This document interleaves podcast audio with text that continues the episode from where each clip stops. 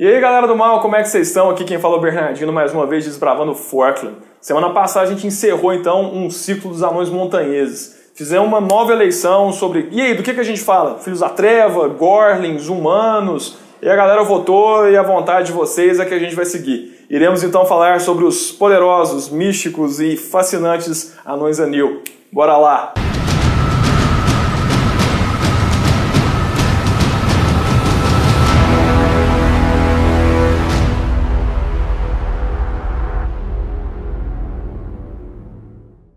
Antes de mais nada, por favor, segue a gente, toca no sininho para a gente poder crescer cada vez mais e Forkland se tornar cada vez mais rica, fantástica, incrível e coisas assim. Tcharam? Ok, let's go. Galera, vamos falar agora sobre os anões anil. E os anões anil, diferente dos montanheses, que são felizes, convidativos, abertos, expansivos, que tem uma montanha com lobos gigantes que se vê de longe e canções nos salões vermelhos que todo mundo ouviu falar os anões anil são ocultos. Mas muito ocultos. Anão anil não gosta de misturar, não gosta, eles são tímidos, eles são reclusos. Não entenda xenófobo, eles não têm problemas com outros povos. Se alguém vier conversar com eles, eles vão conversar, mas eles preferem não conversar. Eles preferem não ser vistos, eles preferem ficar ocultos. Tanto que a eleição para ir para o combate foi a grande transformação dos anões anil quando eles se elegem, quando é decidido na cidadela de Daerim partir para a Grande Guerra. Que até lá eles eram ocultos, tinha um manto de magia que envolvia a cidade, que fazia ela indetectável para qualquer recurso. Não tinha como encontrar Daerim. Se você cavasse, você ia ser levado para os lados e não ia chegar em Daerim. O negócio era complexo desse jeito. É mesmo, é? Mas eles abrem mão dessa capacidade que eles tinham para poder ajudar as pessoas, para poder ajudar o mundo no seu momento de maior sofrimento e então eles ficaram expostos. Então é uma coisa que a gente tem que entender: os anões anil são reclusos. E por que são reclusos? Conheçam uma ideia. A gente falou uma vez num podcast que por acaso já tem que voltar. Vamos lá, né, Pazão? O primeiro anão que existiu foi o Gomir. O Gomir é um anão que ele era um moldador. Ele moldava as criaturas. E Mirta vinha e soprava. A face criança de Mirta vinha e soprava para as estátuas e elas se tornavam criaturas. E daí surgiu então a Hidra, surgiu o dragão de. Dragão não, né? Dragonete, por assim dizer, né?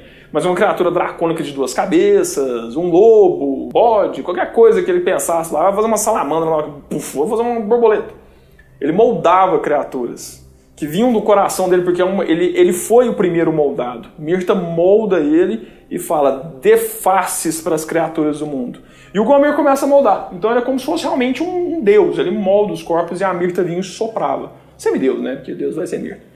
Ah, bom. E ele fez isso durante milênios, milênios, milênios. E um dia ele pede para Mirta e fala assim: Eu tô sozinho. E ele molda alguém semelhante a ele, alguém com quem ele pudesse conversar. Alguém com quem ele pudesse contar os anseios dele. Porque ele só conversava com as estátuas, mas as estátuas não tinham a mesma feição, não tinham as mesmas características. E isso fez o Gomir questionar que ele era sozinho. Todas as criaturas se reproduziam, se relacionavam, e ele não. Que ele era sozinho. Todas as criaturas se reproduziam, se relacionavam, e ele não. Então ele questiona a Mirta e fala: Eu queria alguém. Alguém com quem cantar, alguém com quem conversar, alguém com quem ser diferente, crescer, desenvolver. E ele cria uma estátua, e é uma estátua que ele deixa escondida. Onde a Mirta vai lá, não como criança, não como anciã, mas como ceifadora, na face da guerra dela. E o Gomir nunca tinha visto ela nas suas anáguas prateadas com a sua arma azul. E quando ela chega, ele conversa com ela, ele até pergunta se aquele é o embate final, quando ele finalmente vai ser enviado para outro plano, ele vai voltar para a origem do mundo, e ela fala: Não, eu vim aqui porque eu entendo a sua dor, porque eu também sou solitária. Porque eu ceifo, eu limpo, eu reinicio. E eu vou, mas para você eu vou iniciar. Eu, eu termino as coisas, mas para você eu vou iniciar. E ela introduz a espada dela nas costas do, dessa estátua. Por isso que a energia do Anil nasce né, na região da nuca. E de lá surge Maeden, que é a primeira dos anões. E da união de Maeden e Gomir vai começar então o povo anão. Que era só um grande povo, né? Existiam três grandes cidades, mas a gente não vai falar sobre isso agora, essa história é complicada. Mas a questão é isso: a Maeden foi moldada pelo Gomir mas ela foi feita, ela foi encantada para a vida pela, pela ceifadora. E a ceifadora é solitária, a ceifadora é sozinha. ela não pode ser vista, ela não pode ser julgada, ela não pode ser nem sequer encontrada. Ela age de uma maneira reta, direta e oculta. O caminho dela é sempre um, é traçar. Ela sabe o que ela tem que fazer, ela sabe o que ela tem que ceifar.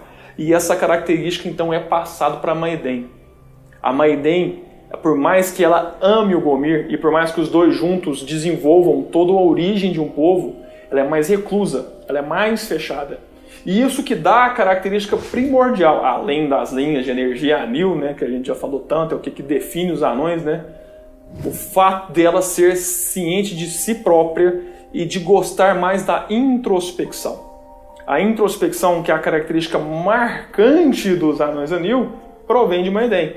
Lembra que a gente conversou sobre a característica dos montanheses serem expansivos e serem dois pelas mulheres, virem do Gomir? Essa característica vem da Maedem, a introspecção, a reflexão, o fato de pensar, de calcular, de imaginar o que, que tem que acontecer muito antes de fazer. Porque é aquela que ceifa, a ceifadora de todas as formas de vida, que reinicia o que deve ser reiniciado no mundo, ela não falha. A precisão da morte é milimétrica, acontece de acordo com a sua vontade, na hora e do jeito que tem que acontecer. E Maeden ganha essa característica. E os anões anil vão herdar. Por isso que eles são meticulosos, precisos e extremamente estudiosos e inteligentes. Por se aterem a regras, a serem extremamente diretos, práticos e ocultos. Não tem que chamar atenção. Não tem que fazer barulho. Nós somos um com o mundo, nós somos um com Mirta, somos um com a energia anil. E isso é o bastante. Esse é o primeiro capítulo, galera. Essa é a Maedem.